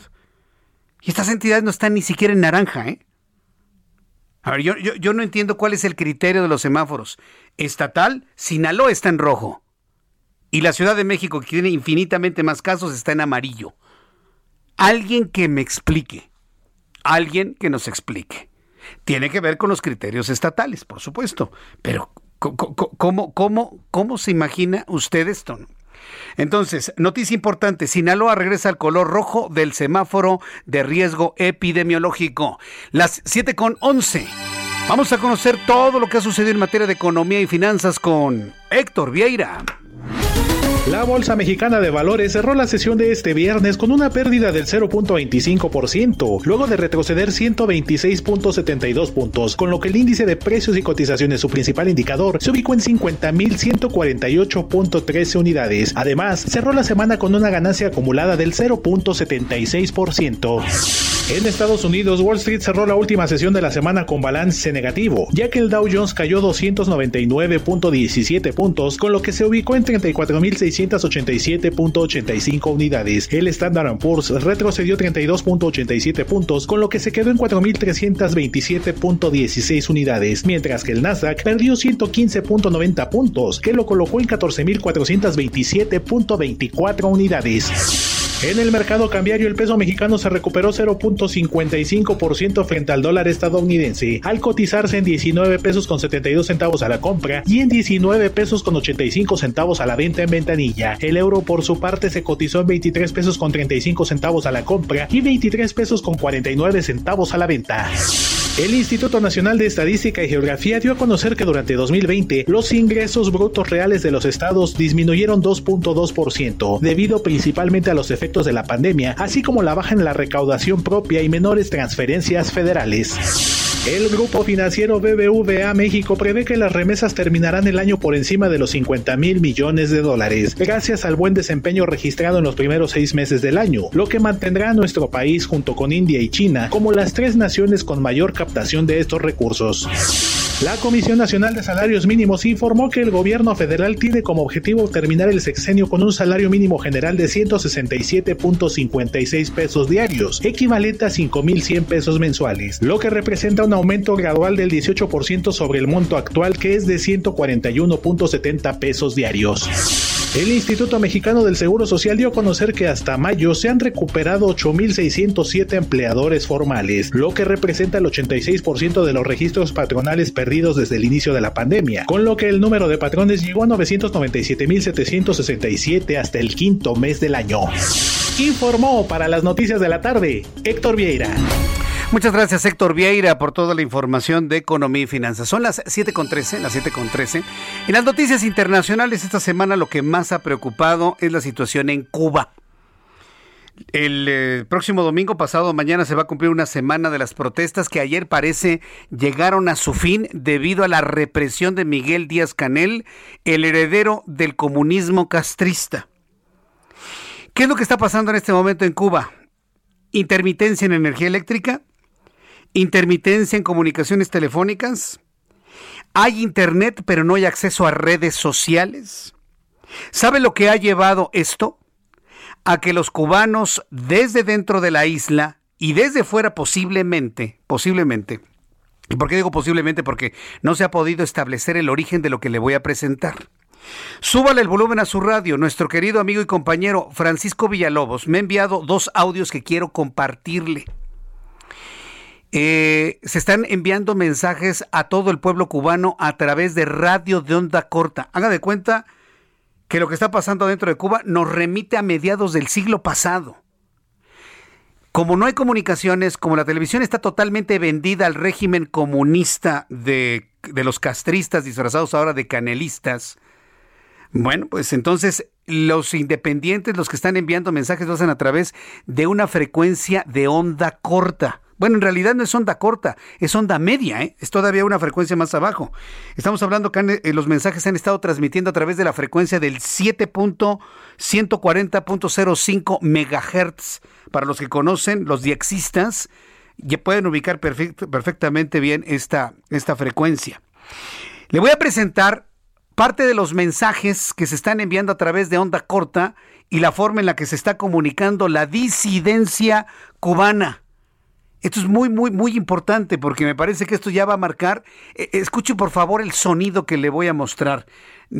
Es, es de alguna manera impactante, hasta parece de película, pero esto está pasando en Cuba ante la falta de comunicación que ha provocado el moderno gobierno cubano, el ejemplo a seguir, como dicen estos niños del Canal 11. Mire, escuche usted cómo prácticamente piden auxilio.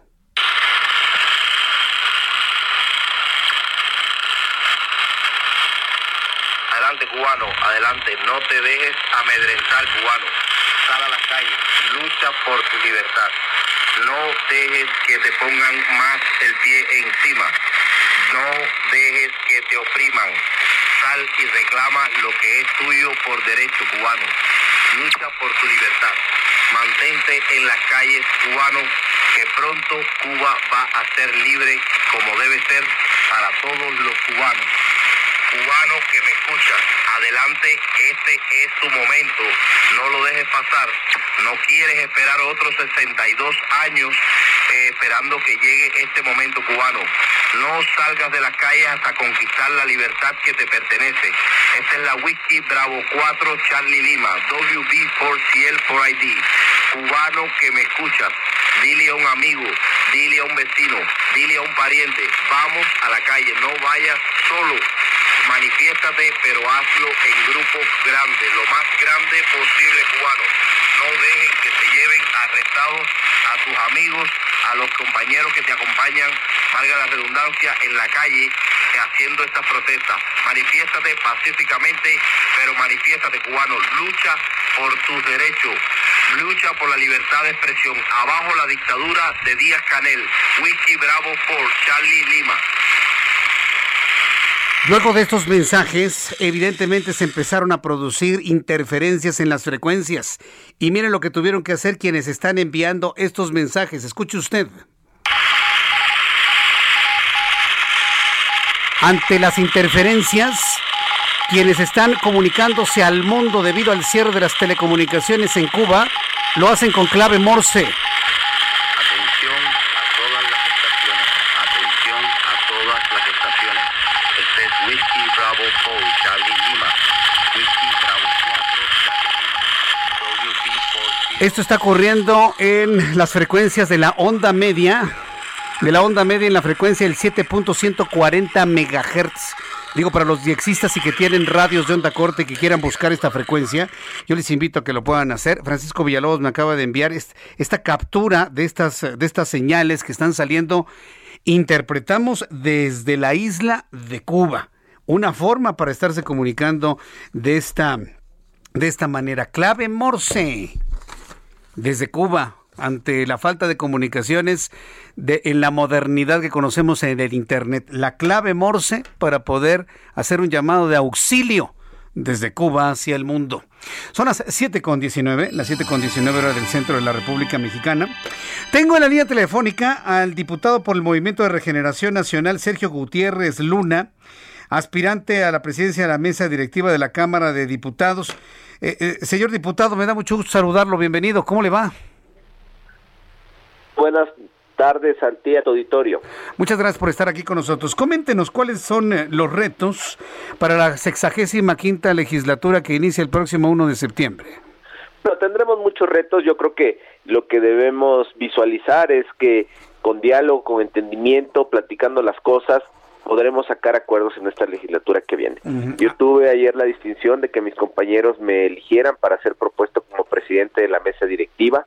La mesa directiva se instalará el primero de septiembre, cuando inicie la siguiente legislatura, se votará en el Pleno por las dos terceras partes, iniciaremos los trabajos.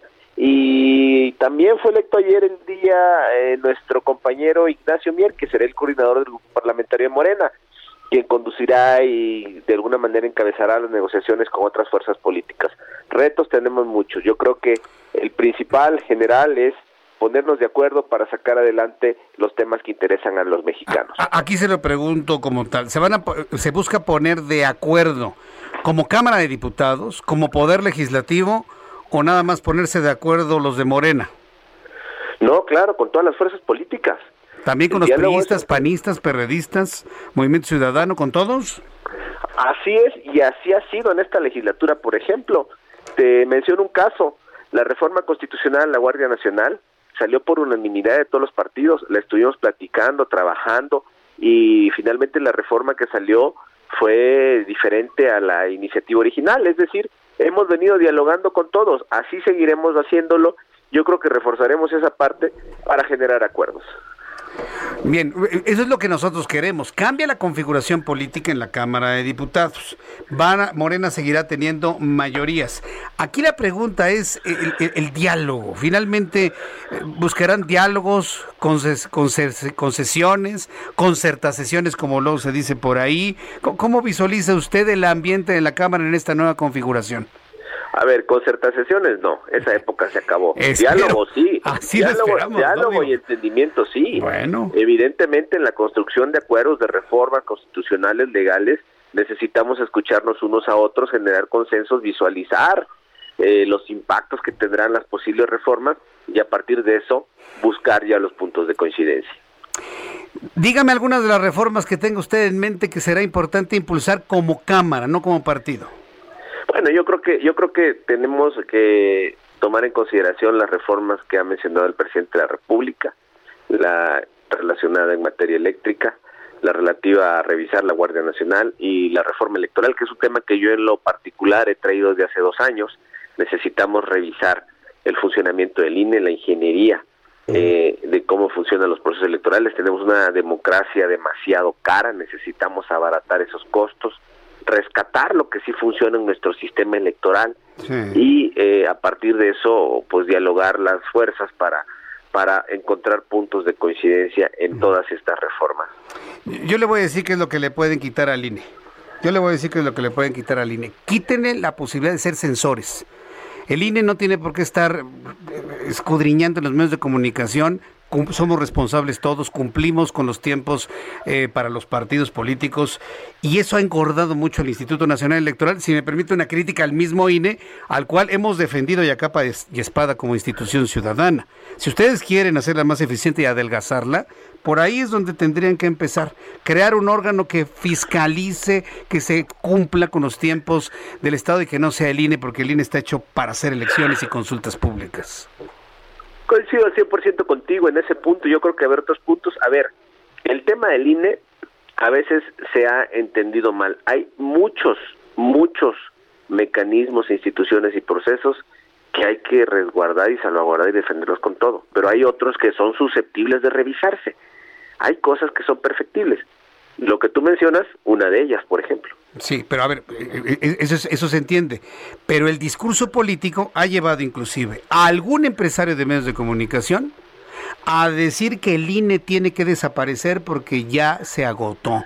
Espero que ustedes no estén de acuerdo con ello, ¿o sí? Mira, yo creo que hay que hay que pensar en una reingeniería del INE para que sea más eficaz. Por ejemplo, algo muy particular que yo he señalado en algunas ocasiones, no podemos tener consejeros del INE que parecen más candidatos que árbitro son cosas que tenemos que revisar. El, discurso, bueno, pero usted no le puede quitar las filias y las fobias eh, partidos, porque también son ciudadanos, también son mexicanos. Este, diputado Sergio Gutiérrez Luna, déme la oportunidad de volverlo a invitar la próxima semana para seguir platicando sobre todo lo que se tiene en la agenda. Me da esa oportunidad y le agradezco mucho que me haya tomado la llamada telefónica el día de hoy, diputado. Al contrario, gracias por el espacio, te mando un fuerte abrazo. Fuerte abrazo, que le vaya muy bien, gusto en saludarlo otra vez. Hasta luego. Es Sergio Gutiérrez Luna, diputado por Morena, él va a ser el presidente presidente de la mesa directiva. Y bueno, junto con Ignacio Mier como el eh, líder de la fracción parlamentaria de Morena, mire que las cosas se van a poner, pero de pronóstico reservado. Voy a los anuncios y regresamos con más en el Heraldo Radio. Escuchas a Jesús Martín Mendoza con las noticias de la tarde por Heraldo Radio, una estación de Heraldo Media Group. Heraldo Radio. Heraldo Radio, la H que sí suena y ahora también se escucha. Escucha las noticias de la tarde con Jesús Martín Mendoza. Regresamos.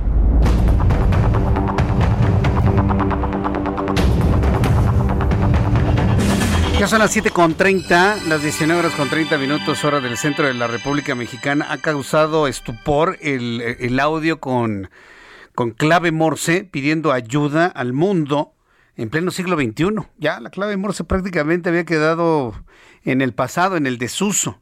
Qué bueno que todavía mucha gente siga conociendo y utilizando la clave Morse para poderse comunicar. Y pues finalmente ahí está lo que ocurre en... Es de película, de película lo que está ocurriendo. Es impresionante, impacta, estruja el corazón saber de qué manera se está pidiendo auxilio al mundo y se está pidiendo ayuda internacional en Cuba.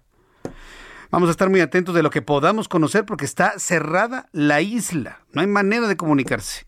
Sí hay comunicaciones telefónicas eh, de manera intermitente, luego se cortan, energía eléctrica también intermitente y el Internet, bueno, pues, el Internet es muy básico, muy lento y sin redes sociales en este momento. Qué modernidad, ¿no? Yo, estoy asombrado de la modernidad, del avance, del primer mundo. Hay, dos niños que están en el Canal 11 que, que hablan, no, Cuba, no, no, no, no, no. Pues sí, si van como turistas y se van con la élite cubana, pues van a ver puras maravillas. No, que se vayan como, como habitantes. A ver, yo los quisiera ver defensores de lo indefendible, pagados por el Foro de Sao Paulo. Increíble, de veras. y que nuestros canales del Estado estén transmitiendo ese tipo de cosas, realmente ya ni me enoja, ¿eh? verdaderamente me preocupa, verdaderamente me preocupa. ¿Que quiénes son esos niños? No les voy a hacer publicidad, no les voy a decir su nombre. Hasta, es, es, este es demasiado medio como para mencionar el nombre de esos dos sujetos. Bien, le doy los números de COVID-19. Le, le, voy a dar los números de COVID-19. El día de hoy, viernes 16 de julio, la Secretaría de Salud informa que se mantiene el incremento en los casos de COVID-19. Hoy se suman a la lista 12.420 mexicanos transmitidos con el virus para dar un total acumulado de 2.642.068. Personas fallecidas en las últimas 24 horas, 275 mexicanos fallecidos por COVID para una sumatoria total de 236.015 mexicanos muertos por COVID-19. Índice de letalidad está en 8.93%. Me han preguntado que por qué, que por qué ha bajado el índice de letalidad. Mire, qué bueno que baje el índice de letalidad. Esto nos indica que puede haber más contagiados, pero el sector de la población donde se está contagiando, que son los más jóvenes, no necesariamente están muriendo, se contagian, tienen la enfermedad, algunos tienen tratamiento ambulatorio, otros son hospitalizados y salen adelante, ¿sí? con, con las secuelas propias del COVID, pero salen adelante, por supuesto y algunos otros que son los más grandes que se siguen contagiando, normalmente los que no estaban vacunados, 275 fallecidos. Ya subió un poquitito, ¿eh? La cifra de muertos, 275 hoy, ayer 233, el miércoles 230, el martes 219, el lunes 89. Note usted cómo ha subido. La semana pasada, el viernes pasado, estábamos en 217 fallecidos. Hoy 275. Hoy es viernes, otra vez es viernes, así de rápido se pasa la semana, ¿eh?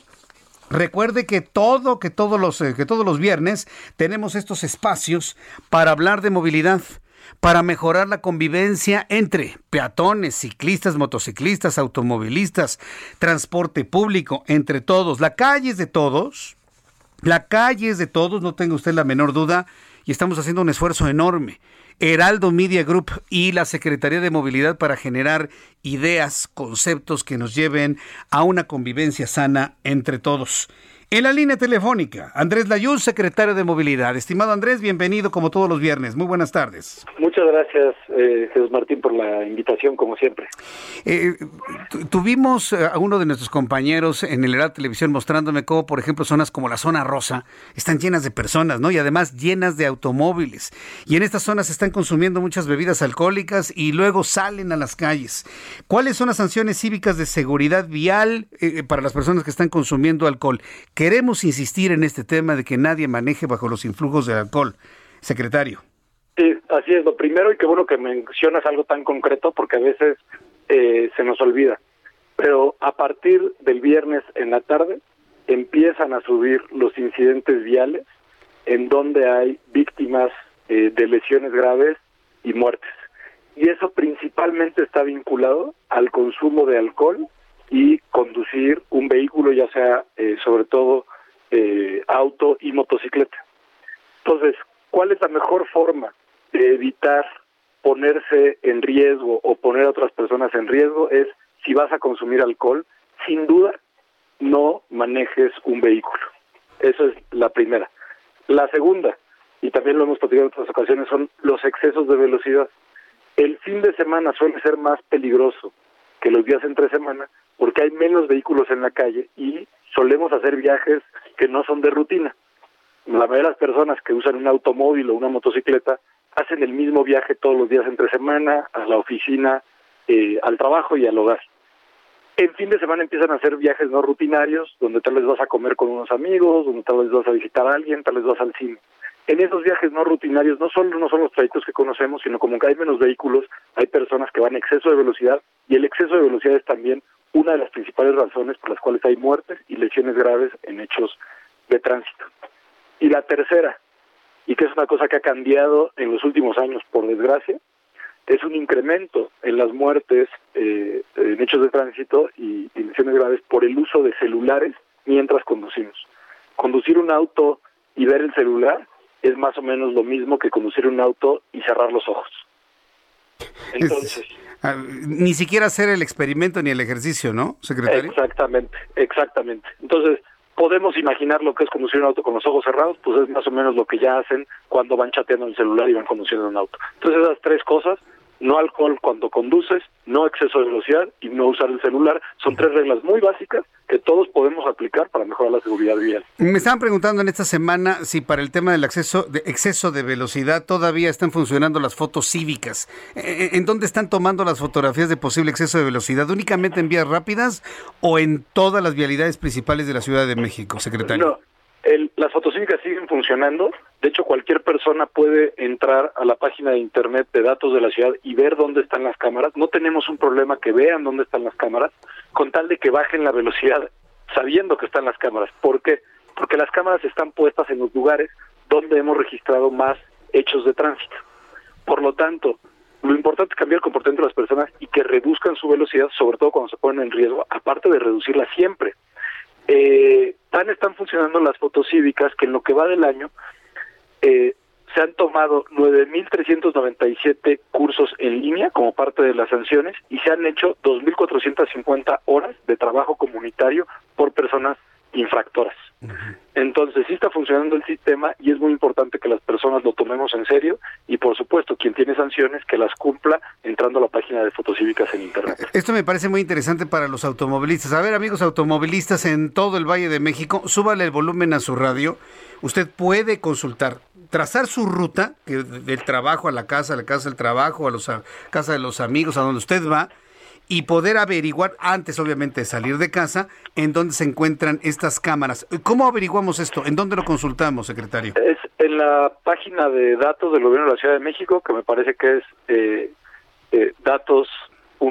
ahorita eh, verifico muy bien, ah, pero pueden entrar a la página de la DIP, ¿no? En la Ciudad de México, a dip.cdmx.gov.mx, ahí hay un vínculo de datos y buscan Ah. fotos cívicas y ahí van a encontrar las, la localización de las cámaras. Lo podemos inclusive googlear. Usted lo puede googlear. Datos. Gobierno Ciudad de México y le va a aparecer la liga para que entonces vaya y conozca dónde se encuentran estas cámaras. Eh, porque bueno, me parece que es muy valioso el saber en dónde hay una cámara y ya finalmente pues reducimos la velocidad en ese en ese lugar. Eh, quiero abordar otro tema que tiene que ver mucho con lo que se ha anunciado durante esta semana. Se va a cumplir la primera semana de operación ya oficial del cablebús. ¿Qué tal estos días de cablebús? La seguridad, los asistentes, el servicio, la cantidad de personas transportadas. ¿Qué, qué nos puede actualizar, secretario? El, el, la verdad es que ha sido, eh, desde nuestro punto de vista, una semana muy positiva de operación. Eh, ahorita estamos hablando, eh, el día de ayer, por ejemplo, eh, de poco más de 40 mil usuarios, 42 mil usuarios en un contexto de pandemia, lo cual está dentro de la estimación eh, considerada del servicio. Y es importante recalcar en el tema de la seguridad porque, eh, digamos, yo también he visto los videos que circularon en Internet que decía una persona se fue la luz en el cablebús. Entonces me gustaría aclarar algunas cosas. La primera es, no se puede ir la luz en el cablebús y, y hay una razón muy sencilla. Y es que tiene tres sistemas de suministro eléctrico justamente previendo que se puede interrumpir el suministro de alguno de ellos. El primero es la conexión, como la que tienen todas las instalaciones de la ciudad, al suministro eléctrico de la CFE. El segundo es un sistema de generadores que sustituyen tal cual ese suministro en caso de una interrupción y normalmente el cambio de un suministro a otro en caso de una interrupción toma unos segundos, digamos 90 segundos. Y después hay un tercer sistema que está colocado en los motores que mueven eh, eh, el cable, que son en total tres motores en esta línea, eh, y están instalados los motores y que también tienen capacidad de generar electricidad para mover los motores. Por lo tanto, si es que hay alguna interrupción en el servicio eléctrico, tenemos dos, dos sistemas independientes de generadores para suplirlo y darle movimiento a las cabinas y que la gente, en su caso, pueda continuar su viaje o si se requiere simplemente llegar a la estación y desembarcar. Eh, también nos han preguntado por qué razones puede haber paros en el servicio. En los sistemas de teleféricos es normal que haya cierto tipo de paros y, digamos, no es ni para sorprenderse ni para asustarse, es cosa de ir conociendo el sistema. ¿Cuál es el motivo más frecuente de paro en el servicio? Y es que algún pasajero, por alguna razón, a la hora de abordar, no permita que se cierren las puertas. Un poco como pasa en el metro, que hasta que no cierran las puertas no avanza el metro. En el caso del teleférico, justamente los sensores que tienen no permiten que una cabina salga si no están perfectamente cerradas las puertas. Entonces, a veces suele pasar, y sobre todo cuando estamos conociendo el sistema y al principio, que el pasajero llega ves que las, las cabinas no se dejan de mover nunca, incluso dentro de la estación se están moviendo más lento que cuando están fuera de la estación, pero se van moviendo. Y a veces nos pasa que no conocemos bien el sistema, vamos llegando, digamos, tarde, no nos subimos a tiempo y tratamos de detenerlo deteniendo la puerta. Al detener la puerta justo en el borde del andén, se, se para el sistema porque no podemos, digamos, el sensor no permite que continúe la operación si no está cerrada la puerta. Entonces, en realidad no es que haya fallas, sino es que se para por razones preventivas y razones de seguridad. Esto también nos suele pasar, por ejemplo, cuando hay eh, cierto tipo de usuario que se puede tardar un poquito más de tiempo en subirse y que por razones de cuidado del usuario, el propio operador detiene el sistema. Como puede ser las personas en silla de ruedas o tal vez si vas a subir tu bicicleta y se te atora un poco, puede ser que ahí también se detenga el sistema para que pueda abordar la persona eh, con seguridad y ya después eh, se vuelve a activar el, el recorrido. Muy bien, pues secretario Andrés Layuz, una semana sin duda intensa. Felicidades eh, por el éxito que ha significado el cablebús. Yo lo he visto contento usted, de la jefa de gobierno, mucha gente que inclusive se va de turistas al, al cablebús. Ya me tocará a mí vivir la experiencia, la experiencia de transporte. Y bueno, pues estaremos muy atentos de todos estos eh, estas condiciones de movilidad en la Ciudad de México. Por cierto, hubo algunas personas que me escribieron de la zona las faldas del Chiquihuite, algunas colonias por ahí donde tenían la esperanza de que llegara el cablebús hasta allá. Yo les dije, bueno, pues a lo mejor una segunda etapa, una extensión o una segunda línea. ¿Se ha pensado algo sobre algún sistema similar o un cablebús en aquellas zonas todavía aún más marginadas que la zona de Cuautepec? En, en Cuautepec esta línea justamente tiene un recorrido troncal que va de eh, Indios Verdes al fondo de Cuautepec, casi donde termina la zona urbanizada, digamos, en línea recta hacia el norte. Sin embargo, a partir de Campo Revolución tiene una derivación que sube de Campo Revolución justamente en dirección al Chiquihuite, a la zona de Tlalpesco. Entonces, este sistema que es una derivación y que sí fue planeado así de origen, y es lo que eh, está operando, permite llegar a una zona mucho más alta que el resto de la línea. Sin embargo, por las características del sistema, como dices, en principio es expandible y podría expandirse más, digamos, un poco más al sur, hacia la zona del Chiquihuite en un futuro, que se considera, o también más al norte, a una zona, eh, digamos, más al norte que Tlalpesco, que también tiene cierta pendiente. Entonces, en ese sentido, son eh, sistemas relativamente flexibles en términos de ampliación. Eh, Andrés Layú, secretario de Movilidad, muchas gracias por la participación de todas las semanas con la información de movilidad y sobre todo con los conceptos para tener una mejor convivencia entre todos y lo más importante, que lleguemos todos seguros a casa. Muchas gracias, Andrés Layuz. Muchas gracias, eh, Jesús Martín, que tenga muy buena tarde. Igualmente, hasta pronto. Es el secretario de Movilidad del Gobierno de la Ciudad de México. Son las 7.44, las 7.44 horas del centro de la República Mexicana. Me da mucho gusto saludar aquí en el estudio a Alejandro Sánchez, columnista del Heraldo de México. Y bueno, sobre el tema del COVID-19 y las decisiones que está, tomando Estados Unidos sobre ello, pues hay mucho que contar, ¿no? Alejandro, me da mucho gusto saludarte. Bienvenido. Hola Jesús Martín, un gusto estar aquí contigo. Pues, ¿cómo estás? ¿Cómo sigues? bien, todo ya. Afortunadamente, esta, este bicho, en mi caso, no me trató tan mal. ¿No?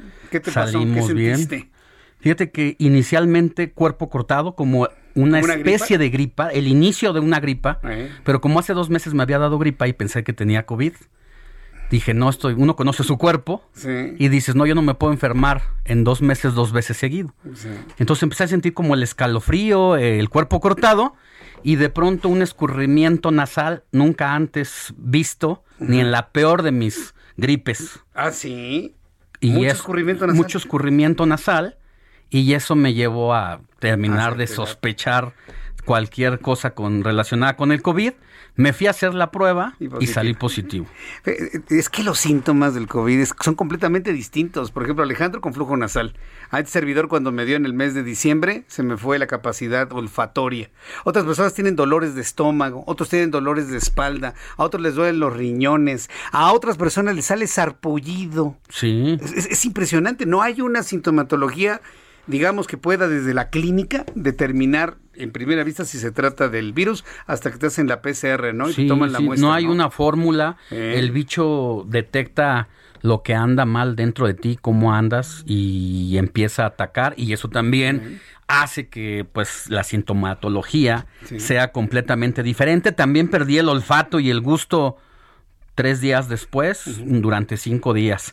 Cuando fueron mis primeros síntomas, me hice la prueba y el doctor me dijo prácticamente que me felicitaba, y esa es la importancia para quienes nos escuchan, porque fue en menos de 48 horas de los primeros síntomas que me hice la prueba. Sí, eso es lo importante y recibir los primeros medicamentos y eso ayuda muchísimo a llevarla tranquila durante el tiempo. El doctor me recetó de entrada por teléfono y me dijo, por favor hazme caso, que puedo jugarme una apuesta contigo que si hoy te tomas los medicamentos que te estoy dando, mañana vas a amanecer mejor y no apostamos, pero si hubiéramos apostado le hubiera tenido que pagar.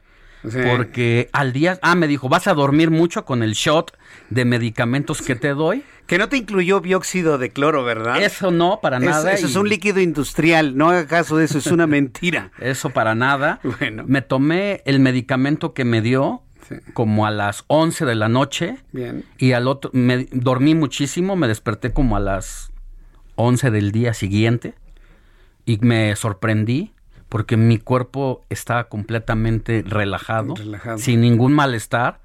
Y pues pasé el encierro en casa, como debe ser, pero ya sin malestares más que pues el olfato y el gusto que se habían ido. ¿Te habías vacunado o no?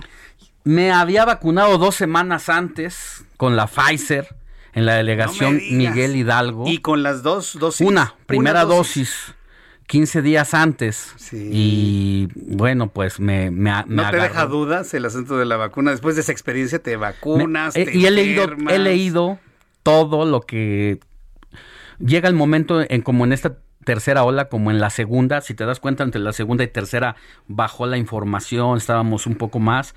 Vienen las terceras olas y médicos, científicos, especialistas muy consagrados con opiniones encontradas, que no sabes a quién hacerle caso. Pues esto, es nuevo. Completamente Estamos aprendiendo nuevo. Y una de las cosas que acabo de leer, pues es que hay como muchos estudios en el mundo, sobre todo en esta tercera ola, que dicen que las personas que nos hemos vacunado con Pfizer, nos hemos, una vez que te vacunas entre la primera y la segunda en esta tercera ola, se están enfermando.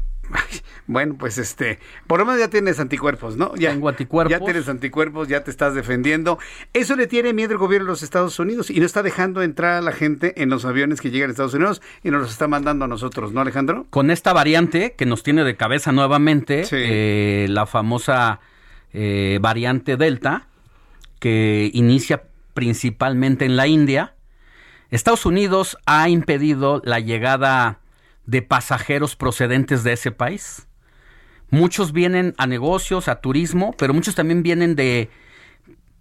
India concentra junto con China y después de China como la segunda población más importante a nivel del mundo. Entonces también tú sabes cómo les pegó eh, el COVID y no se diga con el famoso hongo negro.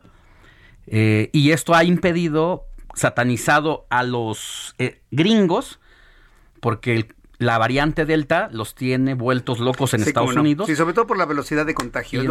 no quiere hindús en su país ni árabes. Está, no hay vuelos directos de la India a México, pero hay todos los vuelos que puedan ser Frankfurt, eh, cualquier otro, otro lugar de Alemania, Ámsterdam. Y todos los hindús, si tú te vas y te echas una vuelta por el aeropuerto de la Ciudad de México, vas a decir, va a haber una expo, una feria o de qué se trata, qué delegación, feria de libro, porque luego ya ves que vienen invitadas las delegaciones. Las personas provenientes de la India que son muy identificadas por su atuendo, sí, y por, su fisonomía, están entonces en todos lados. En los restaurantes, ayer comí todavía eh, de una reunión de trabajo con un alto funcionario del gobierno que me lo había dicho y todavía me dijo, es que el aeropuerto está lleno de personas de este tipo y México les ha dado la oportunidad de, estar aquí en tanto se resuelve su situación. Sí, ¿y, qué reacciona el gobierno mexicano? ¿Están de acuerdo en que nos avienten a todas las personas? No nos quieren dar una... Yo ya busqué desde ayer, llevo más de 36 horas, 24 horas buscando una opinión. Eh, acabé con el Instituto Nacional de Migración para que me digan, a ver, denme la relación de número de personas que han ingresado a, este momento, en las últimas, en la última semana, respecto a la tendencia que venían eh, de eh, personajes de estos países que han entrado aquí, porque esa, esa relación es la que te va a decir a qué grado hemos llegado de tener eh, este tipo de viajeros pero no dan cifras oficiales hasta este momento. Sin embargo, esto que publicamos hace dos días en la columna contra las cuerdas aquí en el Heraldo de México, pues obviamente Jesús Martín no pudieron desmentirlo. Bueno, pues entonces no lo desmienten, es un hecho real y esto nos va a rebotar en un contagio mayúsculo en México. ¿No ha dado a conocer alguna posición Marcelo Ebrard o alguien de la Secretaría de Relaciones Nadie ha querido hablar sobre el respecto, ni la Secretaría de Salud, ni Migración, ni el Aeropuerto Internacional de manera oficial, ni la Secretaría de Relaciones Exteriores. Lo han mantenido muy calladito, porque también es una situación que al igual que Estados Unidos, en México, pues es la variante que nos ha, eh, ha sorprendido, sobre todo a las poblaciones juveniles, y no se diga a, la, las poblaciones infantiles, donde ya hay estados como Quintana Roo, eh, no se diga la Ciudad de México, que han comprobado que esta variante está afectando a este tipo de poblaciones que en la otra ola no las había tocado. Mm. Bueno, pues este, vamos a ver si la próxima semana alguien en la mañanera le pregunta a ya sabes quién, ¿no? Sí, sí, sí, sí. Tendrían que pues, tocar el pues, tema. Pregúntenle pues, a Marcelo, a ver, Marcelo, a ver, Marcelo, así como le hacen, ¿no? Marcelo, a ver, Marcelo, ven para acá, explica. ¿Por qué están llegando? Hoy no vamos a hablar de la, del destape ni nada, sino de un tema real. Pero la forma como los tratas sus colaboradores. A ver tú, a ver, ándale, ven para acá. A ver. ¿Sabes algo de esto? A ver qué es lo que sucede la próxima semana. Alejandro Sánchez, muchas gracias. ¿Cuándo sale tu columna? ¿Cuándo te leemos? Un gusto estar contigo, Jesús Martín. Empieza el domingo lunes, martes, miércoles y nos el, el, jueves es la última para descansar viernes y sábado. Me parece muy bien. Te leemos entonces. Gracias, Alejandro. Gracias, Jesús Martín. Alejandro Sánchez con su columna contra las cuerdas. No puedo encontrar una explicación del por qué en Estados Unidos están desviando vuelos hacia México. Son las 7.53, las 7.53 hora del centro de la República Mexicana.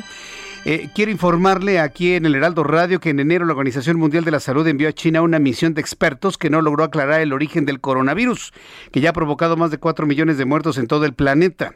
La organización internacional con sede en Ginebra enfrenta desde hace meses una creciente presión para llevar a cabo una investigación más profunda eh, de cómo surgió el virus. Sigue la Organización Mundial de la Salud insistiendo en saber cuál es el verdadero origen. Ya nadie se cree ese cuento del asqueroso caldo de murciélago. Ya nadie se lo cree. Ya están visualizando el que haya sido una creación en laboratorio. En noticias de esta capital, el gobierno de la Ciudad de México reportó este viernes un aumento de 650 hospitalizados por COVID-19 esta semana para llegar a 1871, informó el gobierno de la ciudad, que por cierto se mantendrá en semáforo amarillo, igual que el Estado de México en semáforo amarillo, mientras que hoy Sinaloa transita al semáforo rojo. Le informé hace unos instantes aquí en el Heraldo Radio. Ya me voy. Muchísimas gracias por su compañía. Los espero hasta el lunes. Hasta el lunes en punto de las 2 de la tarde, Heraldo Radio. Ah, por cierto, y estaremos a las 10 de la noche, a las 10 por el 10, a las 10 por el 10 en Heraldo Televisión. Soy Jesús Martín Mendoza por su atención. Gracias. Hasta el ratito.